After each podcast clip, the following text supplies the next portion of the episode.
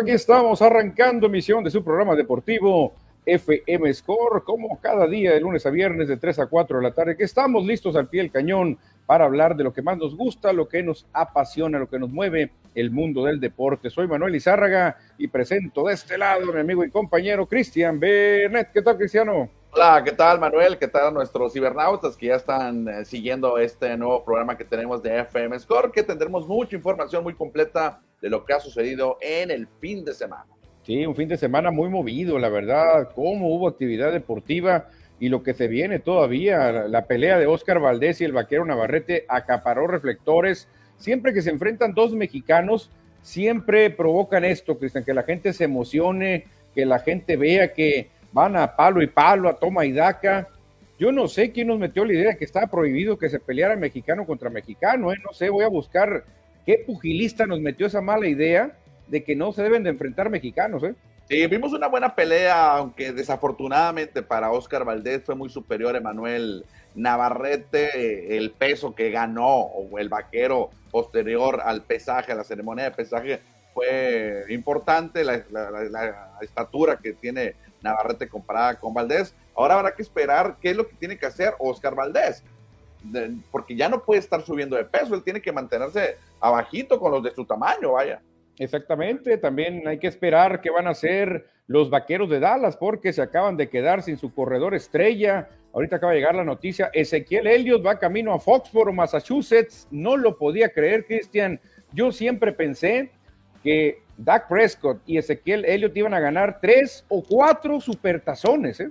No, son demasiados, ¿no? Ya eh, se les fue obviamente el tren a los vaqueros de Dallas con Ezequiel Elliott, nunca pudo, estuvieron clasificando playoff, pero nunca, nunca pudieron llegar al Super Bowl. Vamos a platicar también del fin de semana en grandes ligas, lo que sucedió con los mexicanos, Julio Urias, José Urquidi, por ahí también eh, lo de Fernando Valenzuela, que fue muy emotivo la ceremonia del viernes. Exactamente, hablaremos del Mundial Femenil, que ya tiene candidatos al título, ya están las semifinales listas, hubo una sorpresa, se nos fue Francia, se nos fueron las francesas, Cristian, hablaremos de Cimarrones, que ayer en la noche jugaron, ayer en la noche se enfrentaron al Atlanta, en fin, tendremos un programa bastante movidito y empezamos ya a diestra y siniestra a compartir y a darle likes por todos lados para que la comunidad siga creciendo y creciendo ya empezamos con eso, Cristian, porque no nos da mucho tiempo nuestro querido Ampallita, que ya, ya nos dice play ball.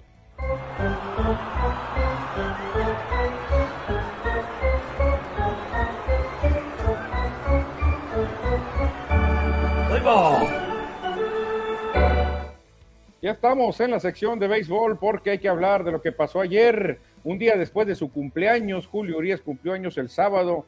Ayer domingo llega y logra conseguir su décimo triunfo de la temporada, que se veía espantosa la temporada, con lesión incluida, un arranque malo, lento.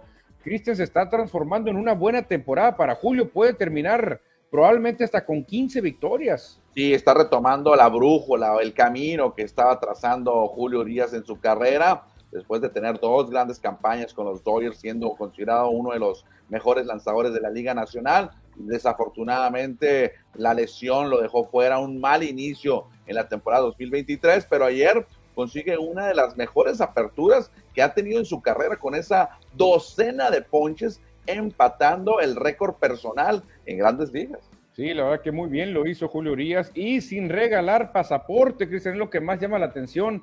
12 ponches cero bases por bola, solo cuatro imparables, diez ganados, seis perdidos. La efectividad todavía la tiene que bajar un poquito, pero la campaña poco a poco la ha ido componiendo, Cristian, y trae el brazo descansado porque Roberts realmente lo ha cuidado bastante Julio. ¿eh? Sí, fue otra salida de calidad para Julio Urias, solamente permitió tres carreras, incluyendo un cuadrangular que le pegó su compatriota y compañero en el Clásico Mundial de Béisbol, Alan Trejo. Creo que las últimas eh, cuatro salidas que ha tenido Julio, pues han sido eh, presentables. Ya le rompieron la racha de las 14 entradas sin permitir carrera que traía, pero eso es lo de menos. Lo que quieren los Dodgers y lo que quiere Julio es cerrar bien la temporada regular, porque lo importante para Dodgers será en octubre. Ahí es donde tienen que ganar los juegos.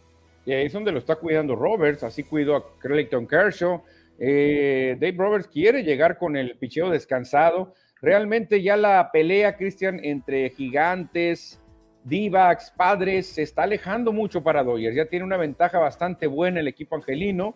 Y creo que Roberts puede descansarlo. O sea, a lo mejor si te toca lanzar cada quinto juego, cada quinto día, pues que tire cada sexto día, julio, séptimo, no sé, que lance cada semana si quiere pero lo que le importa a Roberts es el título, es lo que quiere, para eso lo contrataron, solo ha ganado uno y se le ha cuestionado Roberts. ¿eh? Oye, ahorita mencionas, digo, respetable obviamente mencionar a los rivales de división de los Dodgers, pero ya parece que inalcanzable, son ocho juegos y medio lo que tienen los gigantes de San Francisco, que obvio, obvio, matemáticamente están ahí en la pelea, pero fíjate que los Dodgers llegaron o ligaron ocho victorias, así es que no han perdido en las últimas dos series eh, y están luciendo en plan grande los Dodgers. Exactamente, fue, pues obviamente esta victoria llamó mucho la atención, Cristian, pero lo que más llamó la atención del fin de semana beisbolero fue la Fernando Manía Weekend, un fin de semana que quedará para toda la vida en los fanáticos a Fernando Valenzuela y en el mismísimo Toro Chihuahua nunca lo va a poder olvidar esta famosa Fernando Manía Weekend cuando el viernes en el estadio le regalan, pues esto, Cristian, retirar su número 34. Antes ya le habían, pues, nombrado como el 11 de agosto, día oficial de Fernando Valenzuela. O sea, ¿qué viernes empezó teniendo Fernando? Eh?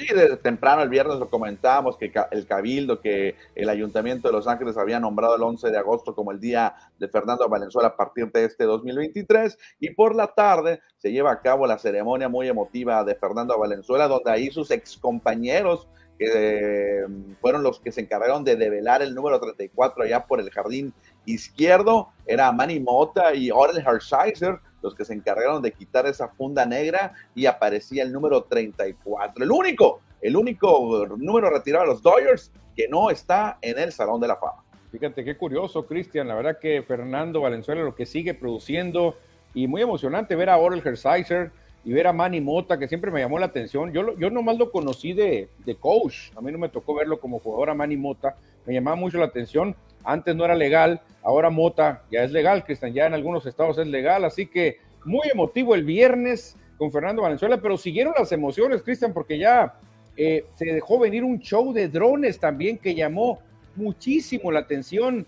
Toda la gente hablando de, no puede ser eso, el espectáculo de drones eh, emulando a Fernando Valenzuela haciendo su wind-up, ¿no? Tremendo lo que se vio también con el show de drones. Sí, al terminar el encuentro, para fortuna los Dodgers se dieron la victoria y pudieron disfrutar ese espectáculo para cerrar la el primera jornada de tres que iba a ser dedicado a Fernando y la Fernando Manía. Qué espectacular se veía el center field allá en el Dyer Stadium. ¿eh? No, no, no, increíble, Cristian, increíble.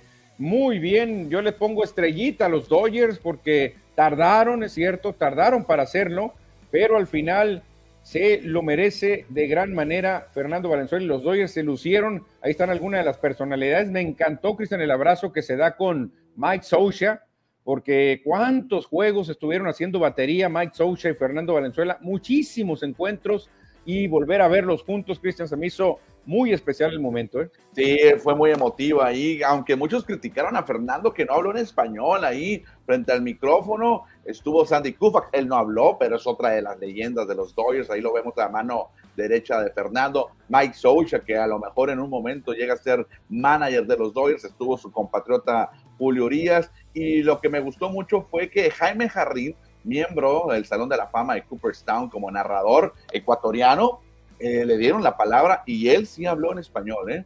Él sí estuvo dando o emitiendo algunas palabras en Spanish. Ese narrador que al principio sirvió como su intérprete cuando Fernando no hablaba nada inglés.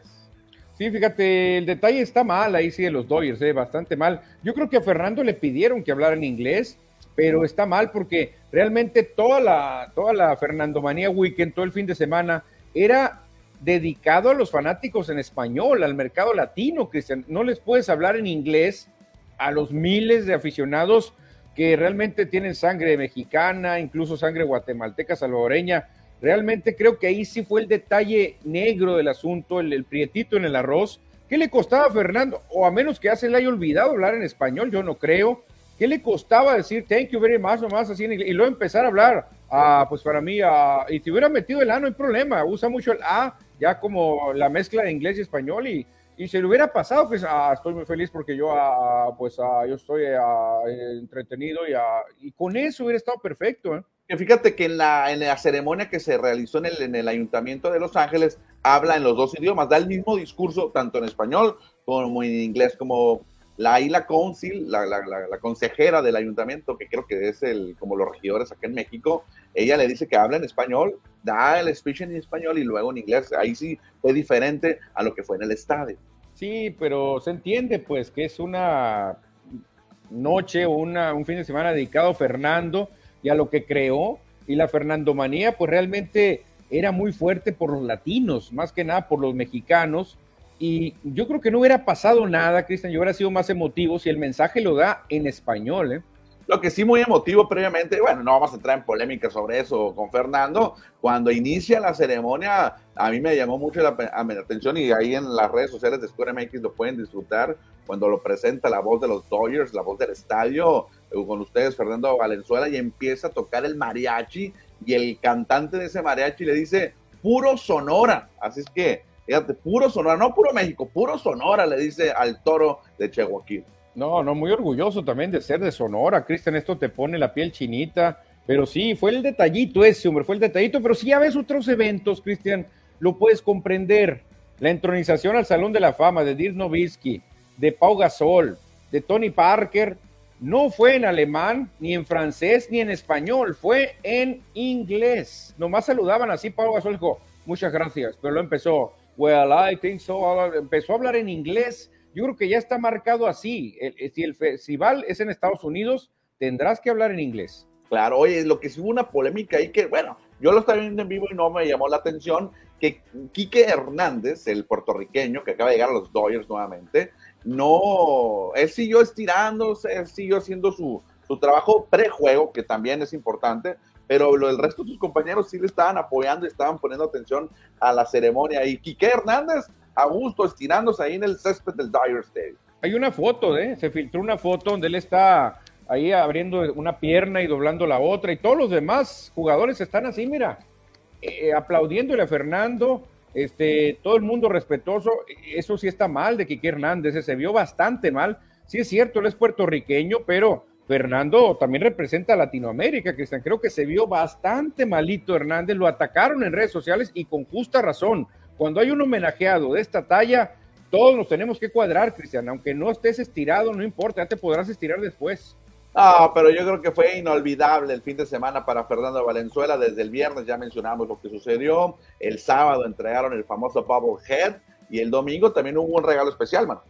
Sí, exactamente. El domingo vino el anillo, el anillo de aquella serie mundial del 81, una réplica, claro, esto no es el anillo original, se vale muchísima lana, pero pues ahí también la directiva de los Dodgers se la rifó con este fin de semana que haber estado de ensueño eh, eh, poder haber acudido a Dodger Stadium ese fin de semana porque fue algo muy especial. Yo no le voy a los Dodgers, pero la verdad que aunque no le vayas a los Dodgers se siente muy bonito, Cristian, ver a un sonorense, un mexicano triunfando, que te den este homenaje que no le han dado ni a Hugo, que no le han dado ni a Hugo Sánchez, ni a nadie los grandes atletas mexicanos, ¿eh? Exactamente, mucha gente de Sonora fue, ¿eh? Tengo algunos conocidos que anduvieron allá por Dyer Stadium el fin de semana para disfrutar y presenciar este gran evento de Fernando. ¿Y qué le sigue ahora para Fernando Valenzuela, hermano? ¿Qué le pues mira, mucha gente dice, bueno, Fernando pues no tuvo suerte con el Salón de la Fama, realmente no, no votaron por él, no llegó a los votos necesarios, ya salió de las boletas. Eh, caso contrario de un Mike Musina, que sí tiene cerca de 100 victorias más que Fernando, ¿eh? pero la pregunta sería para mi usina, para ti, Cristian, y para el auditorio. ¿Qué preferirías? ¿Un salón de la fama que tenga tu plaquita ahí o que te regalen los Dodgers, retirar tu número, que la ciudad de Los Ángeles te dé un día, que el otro día hagan tu head, que el otro día entreguen el anillo, que te den un discurso, que te pongan maneras? ¿Qué preferirías tú?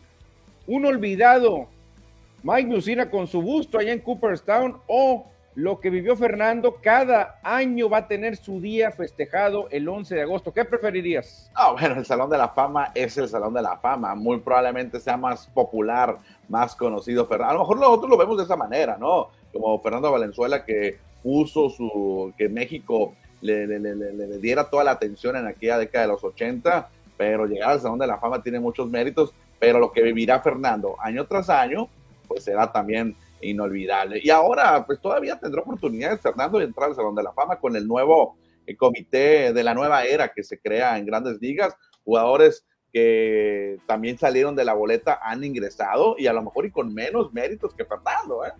Sí, fíjate, pero por ejemplo, el mismo Mike Musina se puede estar preguntando. Yo agarré un, ejemplo así, ¿no? Mike Musina que tuvo un apoyo bestial cuando jugó con Yankees, cuando jugó con Orioles, le daban una, una, un colchón de carreras, Cristian, que Fernando hubiera tenido 224 victorias y hubieran apoyado lo mismo que apoyaron a Musina. Y Fernando hubiera estado en el Salón de la Fama si hubiera jugado con los Yankees y Orioles en esa época cuando lo hizo el famoso Mus. Yo pregunto, Cristian, ¿no cambiará Musina su busto en el Salón de Cooperstown por tener un día en una de las ciudades más importantes del mundo y tener un homenaje como el que le hicieron a Fernando de tres días? En cambio, a Mike Musina realmente a veces lo invitan a recordar ciertos equipos, ahí lo ponen junto a un bolón de jugadores pero no tiene los reflectores que tuvo Fernando. Oye, es que si ya nos vamos a, recopilar otros jugadores que no han llegado a Cooperstown y a lo mejor tienen sus merecimientos, yo creo que tendríamos que poner también por ahí a Denis Martínez, el nicaragüense, el presidente, que también tuvo una gran carrera y creo que le deben también el Salón de la Fama. Entró Ted Simmons, en, Benji, eh, Yadier Molina va a entrar, Buster Posey va a entrar, y que no esté Denis Martínez y Fernando Valenzuela, como que no cuadra. Va a estar, bueno, ya está Alan Trammell, Christian Stop de los Tigres de Detroit, que tuvo unas temporadas, temporadas regulares, ¿eh? tampoco era el gran bateador, tampoco era el gran superestrella, Alan Trammell, y se preguntan luego, ¿por qué si entró Alan Trammell no entró Lou Whitaker, que eran el 1-2, la llave de doble play de los Tigres, y tuvieron los números similares. Uno es blanco, el otro es negro. En fin, siempre hay muchas polémicas en torno al Salón de la Fama. Yo por eso digo, no quiero el Salón. La fama ya la tengo. Si no, vean lo que produje este fin de semana. ¿Tú crees que Mike Musina pueda producir algo así que esté en un fin de semana? No, a lo mejor allá en su, en su ciudad natal. No sé dónde nació, fíjate, Mike Musina pero donde haya nacido, yo no creo, Cristian, que ella, yo no me acuerdo de la musinamanía, ¿eh? yo no me acuerdo de la musinamanía, eh, no sé si tú la recuerdes, no, me acuerdo de la musinamanía, yo lo que recuerdo de Mike Musina es que jugó con muy buenos equipos, que le dieron una, una ventaja tremenda con grandes carreras y él tenía que hacer su chamba, era muy buen lanzador, claro, muy buen lanzador, pero Valenzuela también lo era. Y en cuestión de fama, que el salón así se llama, Salón de la Fama, Fernando le da una vuelta y media a Mike Musina. ¿eh? Sí, Mike Musina nació en Williamsport, Pensilvania, ¿eh? ahí donde se hace el, torneo de ligas pequeñas.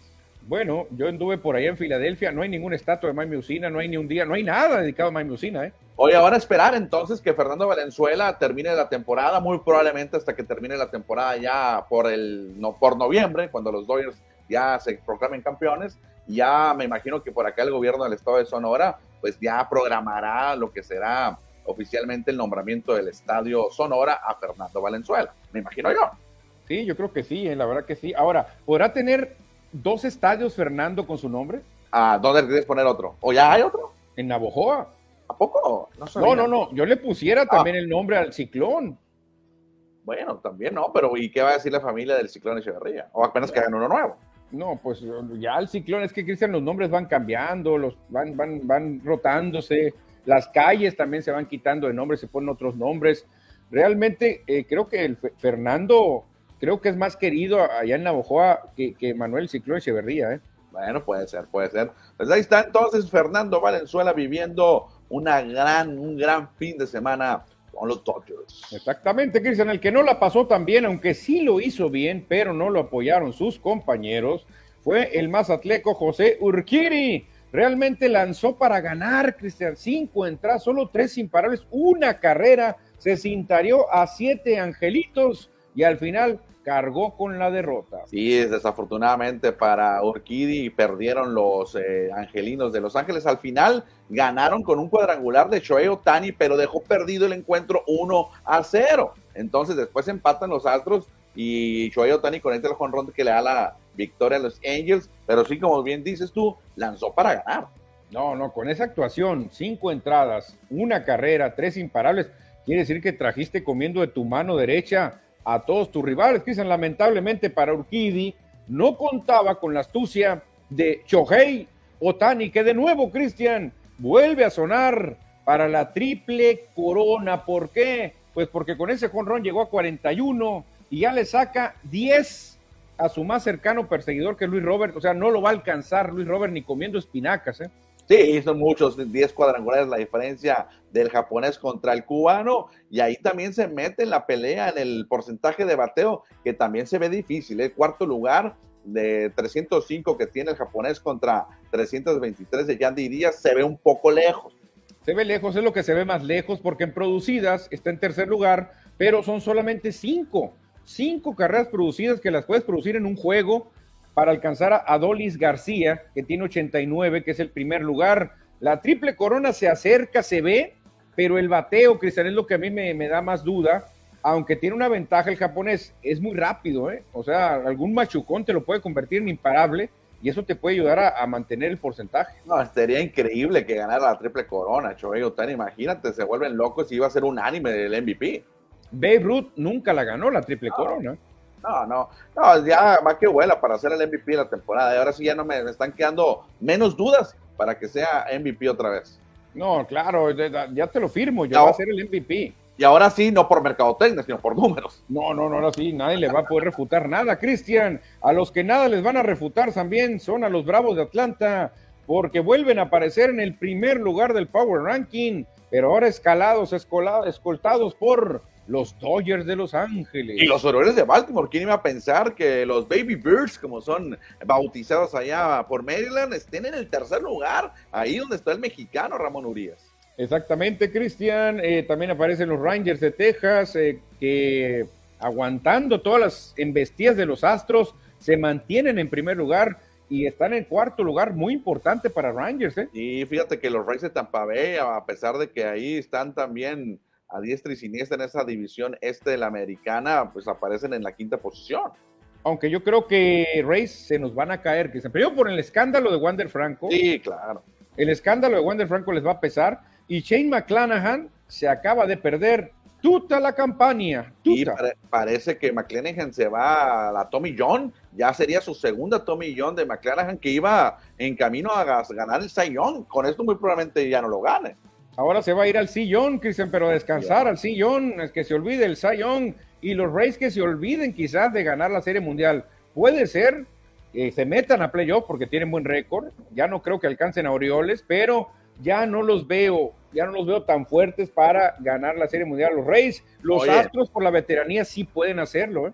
Sí, sí, claro, los Astros van a tener todo ahí con la experiencia de Dusty Baker y son los campeones defensores. Regresando a los Rays, la polémica grande de Wander Franco, que va a estar en la lista restringida mínimo por dos eh, series. Sí, es lamentable lo que sucede, pero bueno, también hay que entender ahí cómo, cómo se viven los dominicos, cómo viven los, peloteros, ¿no? Latinoamericanos esa situación, pero sí es muy, muy complicado lo, lo que lo están señalando. Ya se empezó a asesorar, Cristian, ya hizo unas llamadas allá a Asia habló Wander Franco con un tal Trevor Bauer para que le dé algunos consejos. No, deja tú y que a lo mejor vaya consiguiendo que le hable al Chufito Osuna para que le van a dar chamba en Japón, porque a lo mejor ya no regresa a Grandes Ligas. Probablemente, por eso te digo, le habló Trevor Bauer y le dijo, ¿sabes qué? Vente, camarada, aquí te esperamos, no hay bronca por acá. Número 6 y 7, los eh, rivales de la Serie Mundial pasada están por ahí, Astros y Phillies. Número 8, Blue Jays, que también es un equipo contendiente, Cristian. Los marineros se han metido en una racha importante. Y en el décimo lugar, los cerveceros de Milwaukee, que ahí andan entre sí, ¿no? Colocándose como líderes de su división, peleando con los rojos y con los cachorros. Oye, Cristian, se busca, se busca, vamos a llamar a Locatel, equipos de la división central, de la americana y de la nacional. ¿Cuántos hay de entre estos 10? Uno nada más. Uno nomás, uno contando las dos, o sea, no puede ser. Las dos divisiones centrales de plano, Cristian, no sirven para mucho. Va a ser una injusticia, bueno, siempre hay una injusticia en todas las temporadas. Los eh, mellizos de Minnesota que no tienen mal récord, ¿eh? solamente están arriba, cuatro juegos arriba de 500. Ellos van a clasificar muy probablemente a los playoffs, aunque Cleveland anda pisando los talones. Pero se va a quedar fuera uno o dos o tres equipos con mejor récord que los Twins. No, claro, Cristian, eh, mejor récord que los Twins van a tener los Medias Rojas, vas a ver los Yankees van a tener mejor récord y se pueden quedar fuera. Van a quedar fuera uno de esos dos. Azulejo se puede quedar fuera, tiene mejor récord que ellos.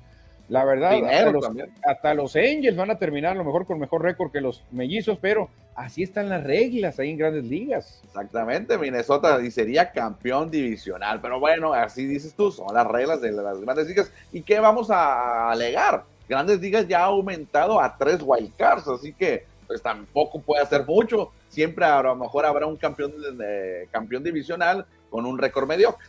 Exactamente, Cristian, pero los que no son mediocres son nuestros amigos que siempre se reportan, nos mandan grandes mensajes y por eso vamos a empezar a leerlos. ¿Quién se reporta primero? Daniel Marín nos dice, hola, ya llegó Mini Ron, saludos a Mini Ron, que ayer lo saludamos allá en el, el, héroe en Acosari. Ayer hace Mini Ron, Mini Ron, Edward Solar, buenas tardes, listo para la mejor información deportiva. Saludos a Edward, que debe andar feliz porque los Raiders, nuestros queridos Raiders, masacraron a los 49ers.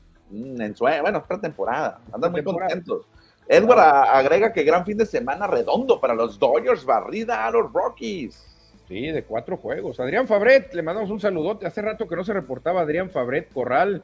Los que van a firmar algo son los Dodgers y será a Chohei Otani el siguiente año. Cristian, ¿te imaginas tú a Otani con los Dodgers? Sí, muy, muy probablemente Shohei Otani vaya con los Dodgers. Hay pocas opciones que puedan darle el dinero que va a pedir de la gente libre de Shohei Otani y dicen, dicen que los Dodgers será el que saque esos 500 o 600 millones de dólares. Si te pongo a Otani o a Aaron Judge, ¿a quién contratas para los Dodgers?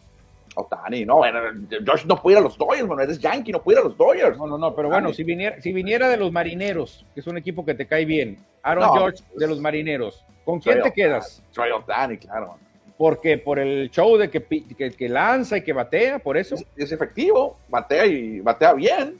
Ya le, ganó, ya le ganó un MVP a Aaron George, a la buena, se lo ganó a la buena a Otani. Mira, Adrián Fabre dice que Otani, hasta se ríe se dejan ir ustedes por el, show de Otani, Cristian. Otani no tarda en lesionarse. Otani ya, está, se va a perder su próxima salida, por ya tiene algunas broncas de, no sé, de estrés o de cansancio, calambres. Acuérdense que no es fácil lo que está haciendo Otani, y si se te lesiona una vía, te va a quedar la otra nomás. Y cuidado, porque Otani no fildea, ¿eh? Aaron es buen fildeador. Que tú lo has dicho en otros programas, Muy probablemente el contrato que vaya a firmar Choey Otani, que va a ser de muchos millones por algunos años, muy probablemente venga por ahí que ya no lance o que no abra tantos encuentros o que se haga cerrador, que se haga relevista. Fíjate que, qué curioso, a mí no me convence tanto Tani, ¿eh? Realmente yo lo veo y digo, bueno, sí, este es un tremendo jugador, este, tiene mucho poder, es más, si a mí me hace elegir, yo me quedaría con Mookie Betts en lugar de Otani, ¿eh? Así te la pongo. Yo prefiero un jugador como Mookie Betts. ¿Y por qué no los dos? Si son eres los Dodgers, puedes tener los dos. Ya sería ser abusador ahí, sí, que no puedes tener a Freeman, a Betts y Otani ya de plano. No, no, no, que haga algo en las grandes ligas. No puede ser que un equipo esté así. Dice Adrián Faber que quiere descansar para no lesionarse y agarrar buen contrato. Pues los dos, dice también Adrián Faber, pues está igual que yo, los tres también te dice. No, pues que ese, ese plano abusar, Christian Freeman, Betts y Otani no puede ser ya, o sea, ya sería demasiado eh, lo que están haciendo los, los Toys de Los Ángeles, ¿eh? Dice Nacho Núñez, buenas tardes. De los 10 equipos en el Power Ranking, en 7 hay por lo menos un mexicano jugando, nos dice por acá. Sí, eso es bueno porque vamos a tener presencia azteca en los playoffs. Muy probablemente vamos a tener algunos, algunos mexicanos. En los Bravos no hay, en los Dodgers sí. Sí, también. Baltimore, sí, Texas no hay, ¿no? Texas no. Tampa, sí. Hay, bastantes. Houston también hay, aunque no ha jugado. Bueno, sí hay. ayer abrió, sí. No, me, me quedé con, César Salazar, que no juega. Phillies no hay, ¿no? Phillies no hay. Blue Jays hay uno. Hay uno, hay, uno. Y Milwaukee, había. Había. Bueno, para unos hay, para otros no. Exactamente. A mí Rowdy, Rowdy Tellez no es mexicano. Hoy cierto está nuestro querido Rowdy Tellez, ¿eh? Ronnie Telles, ahí está. Pues ahí están también los mensajes del auditorio. Creo que llega otro de Iván Quintero, Cristian. ¿eh? Saludos, el señor Monsi, no lo olviden. Muchas carreras impulsadas, sí, pero Monsi no, no tiene el contratazo que tiene nosotros. No, y Monsi no ha sido MVP. Estábamos hablando de MVPs como Freeman, como Betts, como Tani. Raro ver un equipo que dicen que tenga tres MVPs. Kershaw, otro envío. O sea, realmente los Dodgers presumen un equipazo. Es raro ver a tantos MVPs juntos en un equipo, ¿eh? Antes de pasar al siguiente tema, que aquí ya nos mandan un mensaje al respecto, lo vamos a leer antes de pasar al programa. Malas noticias para el hermosillense Luis González de los Gigantes de San Francisco. Fue puesto en designación, ha estado lesionado toda la temporada y a ver cuál es su futuro. Queda fuera el roster de 40 de los Gigantes. Probablemente lo pueda tocar, tomar otro equipo o a lo mejor venir con los naranjeros de Hermosillo. Eso va a pasar, Cristian, eso va a pasar. Yo hablé a San Francisco y dije, ¿saben qué? Este señor ya no me lo toquen, ya no, ya no lo usen Queremos que cubra uno de los jardines aquí con los naranjeros de Hermosillo. Y nos dice Manuel Iván Quintero, gran pelea el sábado. Oscar Valdés y Navarrete dieron una gran exhibición. Y precisamente vamos a ver al orgullo de Nogales, Sonora, Oscar Valdés en la sección de boxeo. Ladies and gentlemen,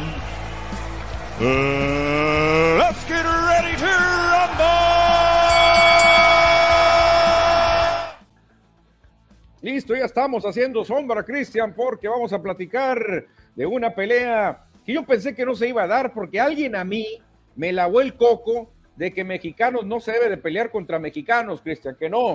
No, yo nunca peleo contra mexicanos. Dije, bueno, entonces ningún mexicano va a pelear con otro mexicano. Así es la cosa. Ya después entendí que es por otro rollo, que no se pelea con mexicanos, porque realmente nos dan buenos tiros. No fue el mejor combate en técnica, hay que decirlo, ¿eh? Realmente no vimos la mejor técnica. Navarrete él mismo lo acepta, no tiene la mejor técnica, pero es una máquina de tirar golpes, Cristian. No sé si impondría una nueva marca de tantos golpes lanzados. Más de mil.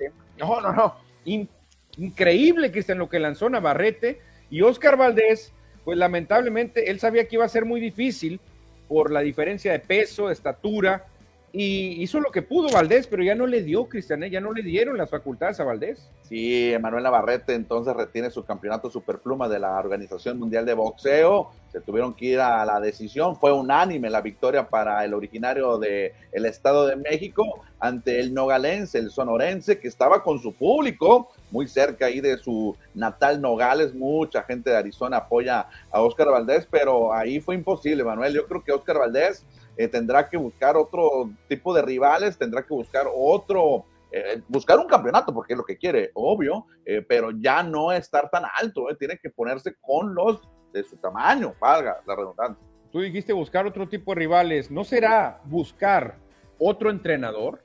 Ah, ha habido críticas de, de Reynoso, ¿no? Claro, claro que ha habido muchas, porque realmente parecía que Oscar solamente se preparó buscando un volado, un volado el famoso sabanazo, como se le dice acá en las colonias, y realmente buscando una bala perdida no le vas a ganar a, Navarrete, es muy difícil noquearlo, es más grande que tú, es más fuerte que tú.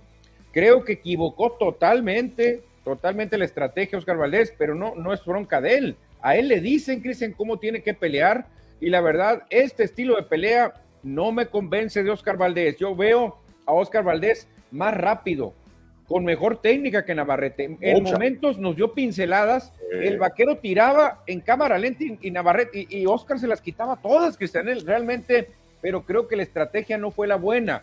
Otra, una esquina como la de Reynoso también puede ser criticada por no parar el combate, no pasaba nada, Cristian, si en el round 11 ya tirabas la toalla y le decías, mira Oscar, ¿sabes qué? Ya no, no ganamos esta pelea, ya esta pelea no ganamos, es más, tú estás buscando una bala perdida, no lo vas a noquear, está muy, está muy entero Navarrete, en cambio a ti te pueden dejar fuera del boxeo para siempre y a lo mejor con desprendimiento de retina. No vale la pena repetir lo que pasó con Margarito, lo que pasó con Sugar Ray Leonard, arriesgas demasiado, Cristian. ¿Qué te costaba decir? Ahí está, señores, va la toalla. Muchos grandes se han rajado, Cristian, no pasa nada, es parte del boxeo, pero tú, pones en juego un ojo en ese momento. Y desconocemos el reporte médico posterior a la pelea de Oscar Valdés. deseamos de lo mejor que se esté recuperando del ojo, del ojo derecho, donde ahí lo vemos, está impresionante verlo. Cuando lo estábamos viendo la pelea en vivo, era increíble cómo se veía el ojo de Oscar Valdés. Y ahora replantear la carrera de Oscar Valdés. Tiene 32 años, ya va a entrar parte en la segunda parte de su carrera, ya en la parte final. Y ojalá que pueda tener otras oportunidades en otros pesos de buscar el campeonato. O con otro entrenador. Ya se vio. Lo mejor que le pasó a Valdés con Reynoso es, es la, la, pelea con el, Alacrán, con el Alacrán Berchel también, ¿no? Y lo mejor de marketing fue que antes de la pelea el Canelo le estaba dando algunas lecciones. Ya vimos para qué le sirvieron esas lecciones que le dio Canelo, ¿no? Canelo va a decir, ah, muy bien, me hiciste caso, mira cómo te dejaron la cara, mi querido Oscarito. Yo creo que debería de buscar otra opción, Oscar Valdés. Le ganó a Berchelt. Ya después supimos que el alacrán venía con restos de COVID, venía sin piernas, venía realmente en, yo creo que en un 70% de, su, de su fuerza, y así hasta tú le ganas al alacrán, Hasta bueno, a lo mejor y te empatas con el alacrán, pero dejó mucho que desear el plan de pelea. Oscar Valdés tiene más calidad que esto, Cristian. No puedes buscar el sabanazo, no puede ser. Aparte, es muy fuerte Navarrete. Es que si los ves cuando estaban boxeando, cuando estaban frente a frente, round 1, round 2, inclusive ahí por ahí ganó algunos rounds Oscar Valdés, se ve la diferencia en la técnica de que tiene el sonorense con Navarrete. Pero la diferencia de estatura, la diferencia de peso, pues sí se, se presentó obvio, dieron el peso oficial antes de la pelea en la ceremonia, pero las veintitantas horas después, eh, Navarrete se, infló. Es, por causa natural, quizá nuevamente por complexión, recupera mucho más peso Navarrete que Valdés. Sí es cierto, Navarrete es muy lento, Navarrete no tiene la mejor técnica. Efectivo. Pero, pero poco a poco fue tirando sus golpecitos sin salirse del libreto, sin ser espectacular, hasta que le machacó el pómulo derecho a Valdés y lo terminó acabando porque Valdés no traía una buena estrategia, Cristian, no traía estrategia.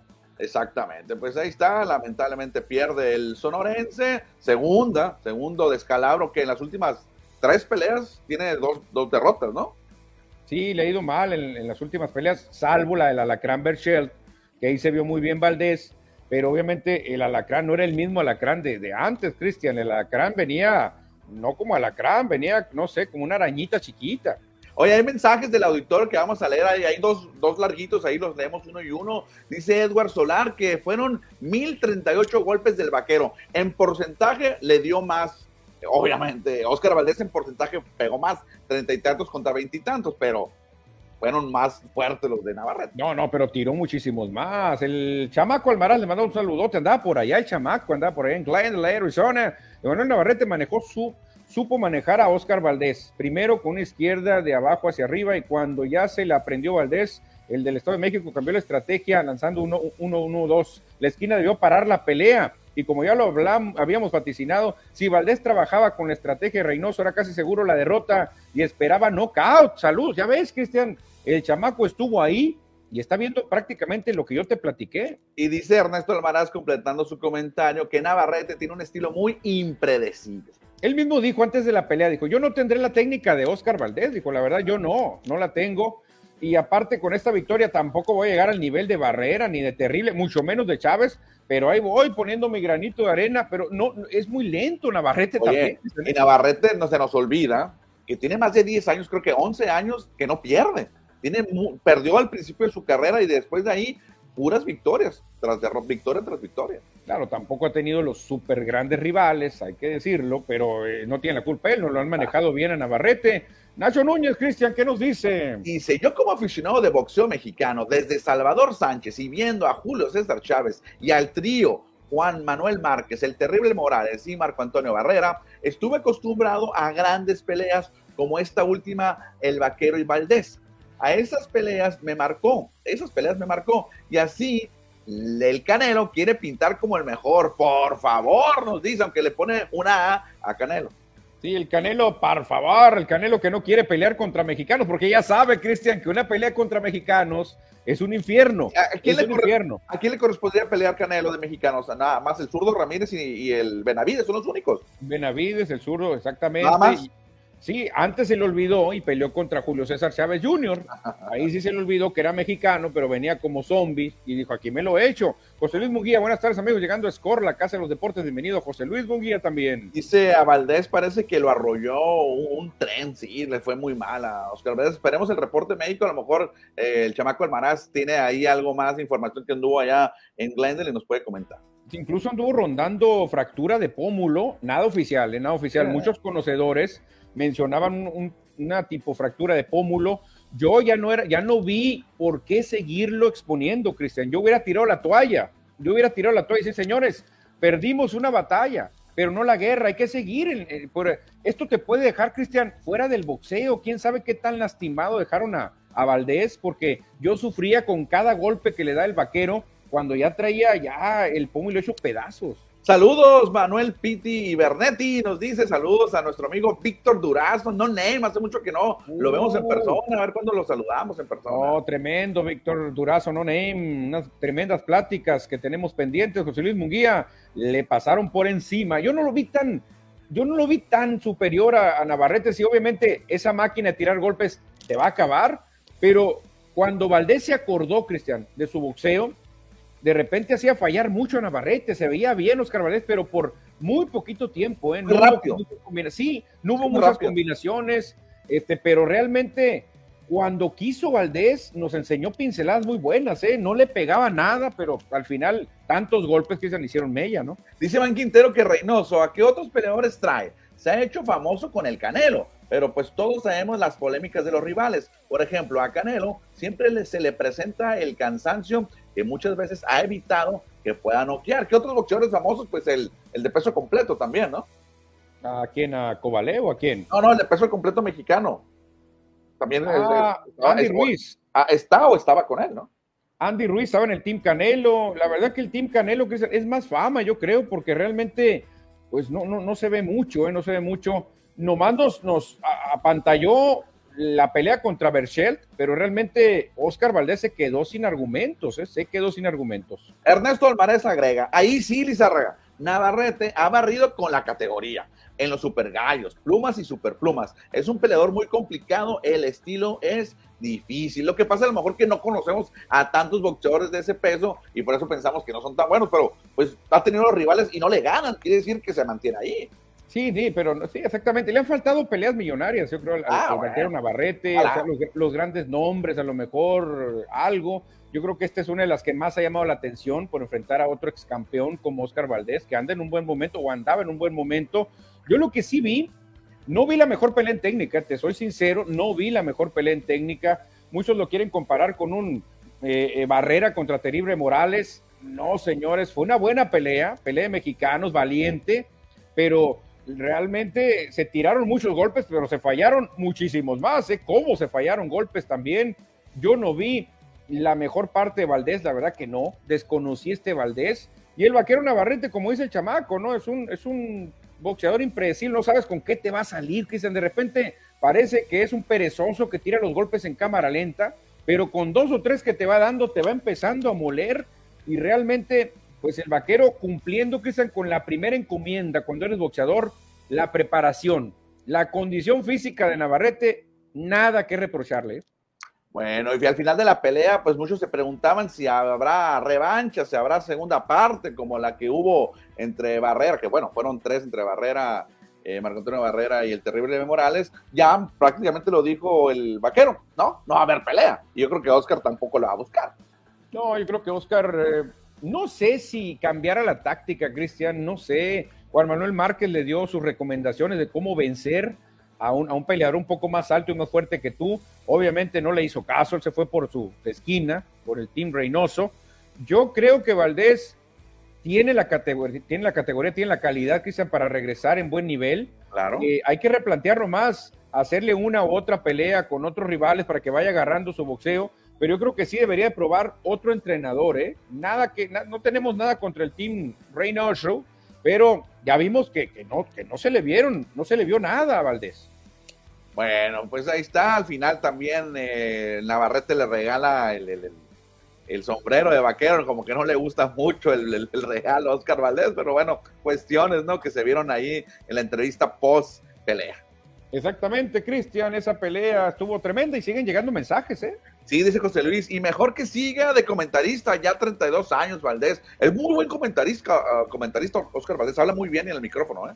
Y habla muy bien inglés también. Ah, no, por supuesto, puede ser comentarista en inglés o en español, ¿eh? En español. Es que él vive en Arizona, Cristian, por eso sí. tenía la porra, la porra lo apoyaba a él, ¿eh? La porra. Oscar, gritar, oh, Oscar, oh, Oscar. Iván Quintero dice, en la transmisión en español del juego de D-Backs del domingo, le mandaron saludos a alguien del auditorio, Lolo Cervantes, creo fue, ah, mire, Lolo. Ah, no, es que el fin de semana de los Diamondbacks anduvo Rubén Durazo por allá con todos los campeones de los Diamondbacks, cumpliendo el 25 aniversario de la franquicia. Ah, sí, vi las fotos, eh. una foto que me encantó, está Rubiel en el centro, está Kurt Schilling y está Randy Johnson acompañado, no, qué foto esa, eh. Oye, y también ahí anunciaron los Diamondbacks, nos cambiamos de tema, pero nomás mencionando ahí de que mandaron saludos a Lolito, que a veces nos escucha por acá, a lo mejor ahorita manda mensaje, que van a entrar al Salón de la Fama de los D-Backs, los primeros dos miembros, Luis González y Randy Johnson, van a ser los primeros que van a entrar al Salón de la Fama de D-Backs solamente. No, pues son de los jugadores más reconocidos, sí, los más caballos, ¿eh? Pues son los únicos números retirados de los Diamondbacks. Sí, claro, claro. A lo mejor luego buscan otros, ¿eh? Muchos equipos así buscan jugadores que no tengan tantos méritos, pero para ir llenando el, el, el, el muro, el muro de la fama, ¿no? De cada equipo. Saludos, José Luis Munguía, nos dice un mensaje que llegan por ahí de spam, pero no importa, eso quiere decir que estamos llegando a más personas. Gracias, gracias. Exactamente, Cristian. Ayer muchas personas se dieron cita al estadio Héroe Nacosari y para eso vamos a cambiar a la sección de fútbol, soccer.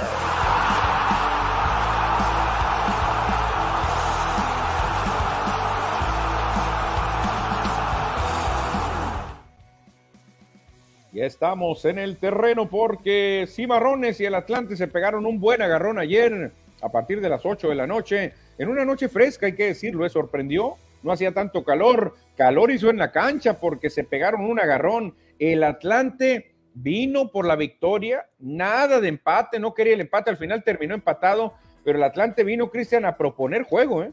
Sí, salió calentito el encuentro ahí, el Gancito Hernández, el, portero, del Atlante, y también Mario García Cobayes salieron echando lumbre. No supe contra quién exactamente porque me tapaban ahí las, em, los banquillos de los equipos, pero salieron muy enojados los dos, el jugador del Atlante y su entrenador. Al final no se hicieron daños Cimarrones Atlante. No es mal resultado, tampoco es bueno porque no ganaste, pero empatar contra uno de los candidatos a ganar el campeonato pues también es importante.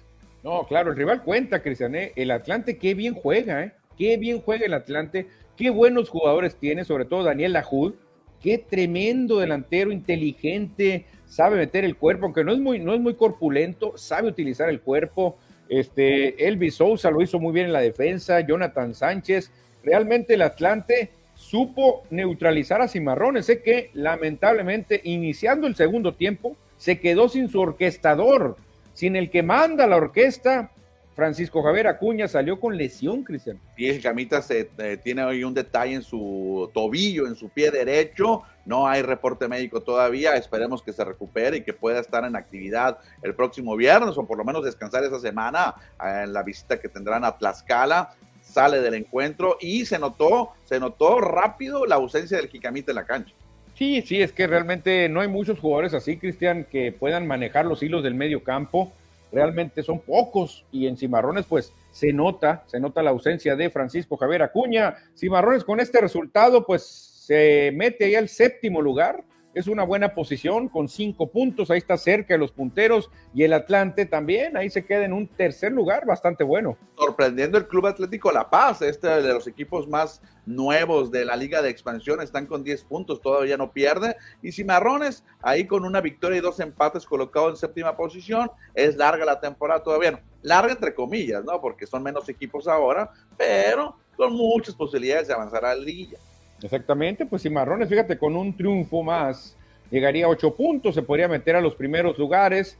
La cosa está, está pues ahí a modo para Cimarrones, logrando una victoria por ahí en Tlaxcala, que tampoco está entre los mejores 10. Así que Cimarrones, pues no, no, no se ve tan mal, Cristian. La verdad que este empate, pues no es lo que esperaba la gente, pero tampoco es un mal resultado. ¿eh?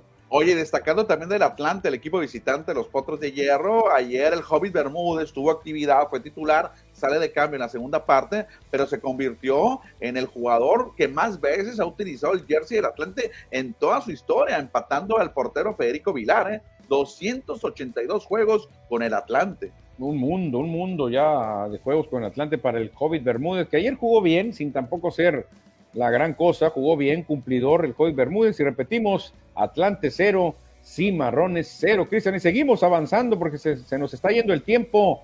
Vámonos al Mundial Femenil de Fútbol porque ya tenemos semifinalistas en cuartos de final. España se despachó a los Países Bajos. Sí, durante el fin de semana el, el, platillo fuerte fue el de Australia contra Francia, que fue el sábado en la madrugada. Me desvelé viendo el juego, eh, me desvelé viendo el partido y ganó Australia en penales.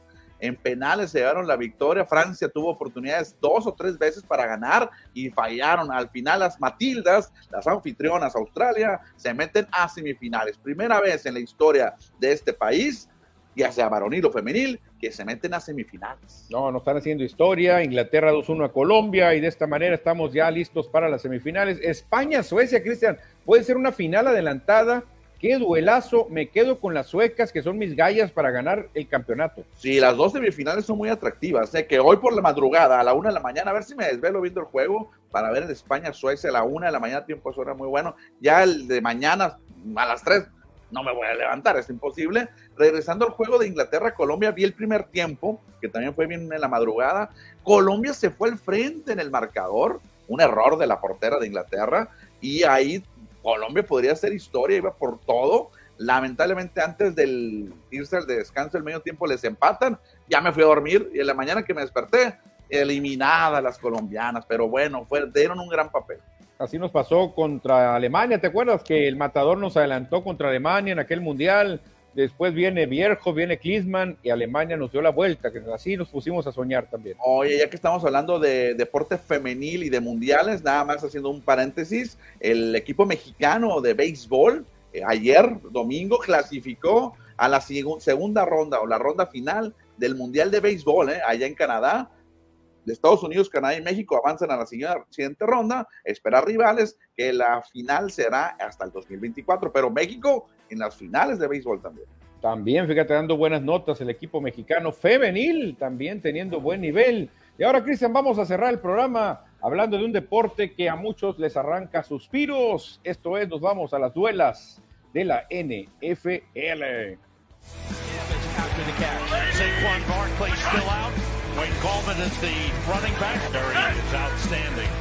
Second and five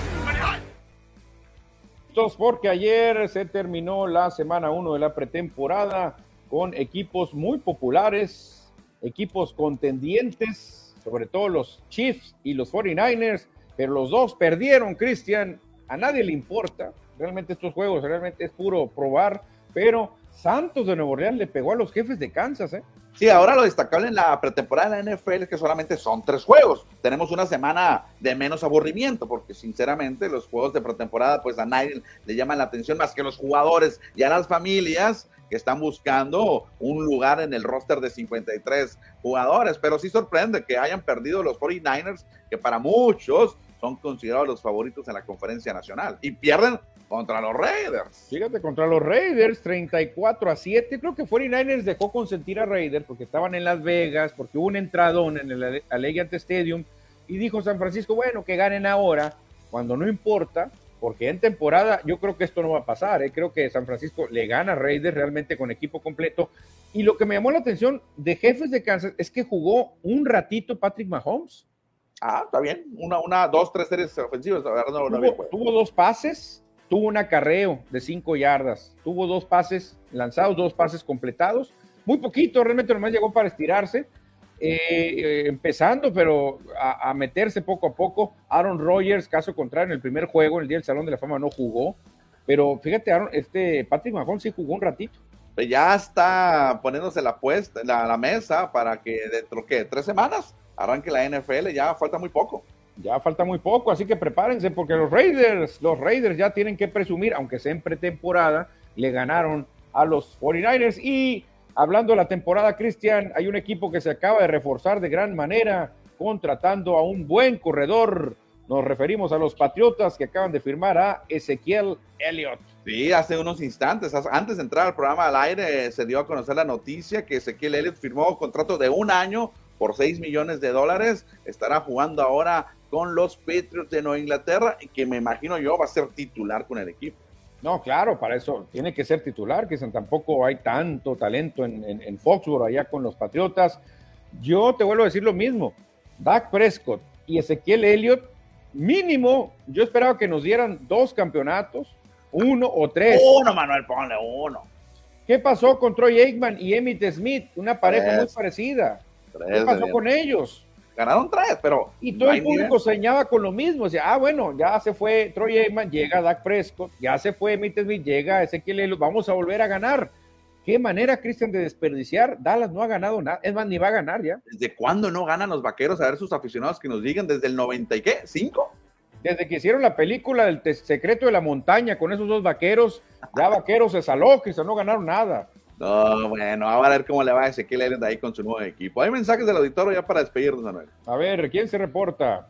José Luis Munguía dice, vino Super Mario, no sé cómo en otros equipos anda arriba de la tabla y aquí no más nada, a eso jugaba a nada Mario García Cobáez, no le fue bien con Cimarrones. No, muy mal, le fue aquí a Super Mario. Daniel Marín, los Cimarrones también jugaron bien. Este viernes obtendremos los tres puntos venciendo a los Coyotes de Tlaxcala. Bueno, ojalá que sí. Iván Quintero nos dice, el Mundial el Mundial de Básquetbol lo pasarán en las televisoras ESPN Fox, el Mundial de la FIBA, nos dice Iván Quintero. Fíjate que, Iván, en México los derechos para Latinoamérica los tiene la, cadena de mm, torneos y competencias de, Argentina. Y escuchando al presidente de ADMEVA Nacional, dicen que andan en negociaciones para ver quién transmite los juegos. Ojalá que podamos ver los, juegos del Mundial, van a ser en la madrugada y normalmente los juegos de básquet de FIBA los transmite Fox. Veremos quién gana los derechos para México. Perfecto, perfecto. También Pollo Gasol de Obregón. Aún así, Cristiano, un juego de la NFL es un juego de la NFL, Cristian. Claro, claro, claro, claro, Muy buen mensaje también de Pollo, ¿eh? Sigue la novela de Jacobs, no ha firmado, dice, con los Raiders. Sí, el mejor corredor de la liga para mí. Daniel Jacobs no ha firmado, Cristian, y eso es peligroso para Raiders. Ojalá esté entrenando, Jacobs. Oye, lo que pasa es que la, no, no voy a extender mi comentario porque ya cumplimos la hora. La posición de corredor es la más difícil en la NFL porque duran muy poquito y los jugadores quieren asegurar su futuro porque hay muchas lesiones o hay muchos corredores y luego se quedan sin chamba y pues hay que darle. Hay mucho golpeo, Cristian, cómo los golpean a los corredores, por eso Jacobs quiere ser millonario. Y José Luis Munguía nos dice, Juego legal, cantó la gorda, vámonos, que ya hace hambre, y es cierto, ¿eh? Ah, vámonos entonces. Mañana martes estaremos regresando aquí con ustedes con más información. Sí, ya son más de las 4, 59 minutos de programa, es suficiente. Mañana le seguimos. Buenas tardes. Adiós.